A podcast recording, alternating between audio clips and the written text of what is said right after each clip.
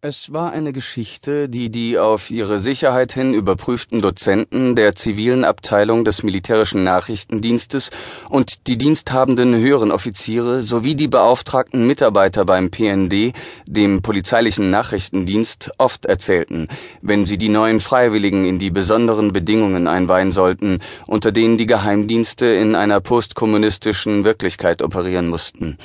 Von Anfang an wurde den jungen und etwas verlegenen Kandidaten, die der Vorlesung über den Fall, wie er genannt wurde, mit Spannung entgegensahen, die Bedeutung der Schweigepflicht und der unbedingten Einhaltung der Archivvorschriften eingetrichtert. Unter keinen Umständen durfte man dem Lebenspartner, wie es politisch korrekt hieß, die Geschichte zu Hause auf dem Sofa erzählen.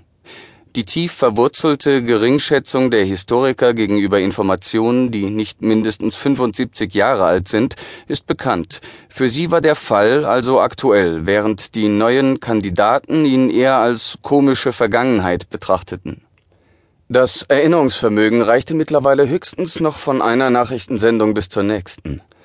Zumindest nicht viel weiter als bis zu der Hippie-Zeit, der Besetzung des Landes durch die Deutschen und den bizarren Siebzigern, als die Studenten eine sozialistische Revolution herbeisehnten.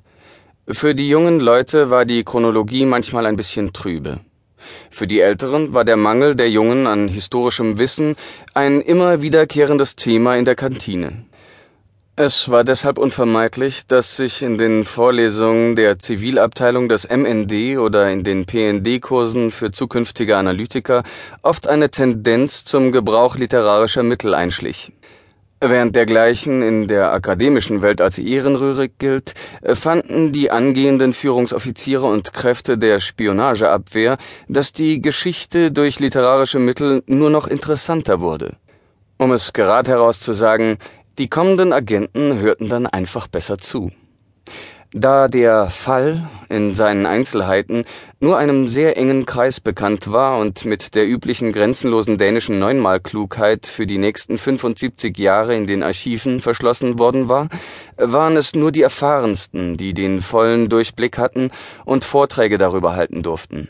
Hauptsächlich deswegen hatte der Fall ein so großes Prestige mal abgesehen von der befremdlichen Liaison, bei der so unterschiedliche Ideologien miteinander ins Bett steigen wollten. Aber eigentlich sollte der Fall den kommenden Agenten und Leuten der Spionageabwehr nur vor Augen führen, dass Spione schon zu biblischen Zeiten existiert hatten und immer existieren würden. Außerdem zeigte er, dass die Budgetforderungen der Geheimdienste auf alle Fälle gerechtfertigt waren. Mit oder ohne Berliner Mauer. Es gibt Verrat und Loyalität. Es gibt Menschen, die jeden Tag eine Wahl treffen. Der Mensch ist leicht zu verführen. Es handelt sich um einen Job ohne Arbeitslosigkeit. Das war die Botschaft.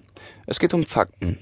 Trotzdem konnten es nicht einmal die am gründlichsten überprüften Dozenten des MND oder PND lassen, eine gewisse fiktive Kreativität in ihre Vorlesungen einfließen zu lassen.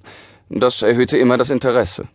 Eigentlich konnten sie es nicht genau wissen, aber es war ein oft gebrauchtes Eingangsgebet, das Bild der Lage im neuen demokratischen Estland heraufzubeschwören. Obwohl man es mit Leuten zu tun hatte, die sich freiwillig zum Geheimdienst und seinen Beschränkungen gemeldet hatten, hatten die paar farbenfrohen, gefühlsbeladenen Adjektive, mit denen Jette Wuldorm, Chefin und Guru in einem, häufig ihre Predigt anfing, wenn sie einmal der Verwaltung entfliehen und die künftigen Beschützer der Staatsgeheimnisse unterrichten durfte, der Ernsthaftigkeit nie geschadet. Sie hatte fast alles überlebt, konnte Politiker lenken, die Jungs hatten sie in ihr Herz geschlossen und sie war die stets loyale und pädagogische Anwältin gegenüber den ahnungslosen, gierigen Medien.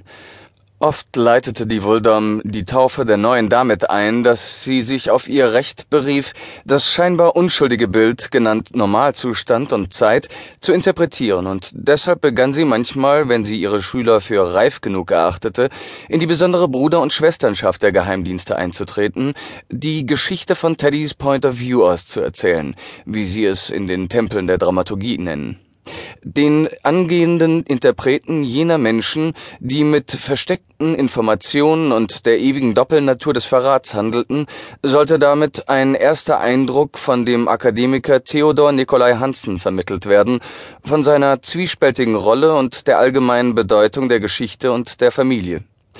Und vielleicht sollte auch diskret unterstrichen werden, dass beim Besorgen von Informationen und besonders bei ihrer Interpretation eine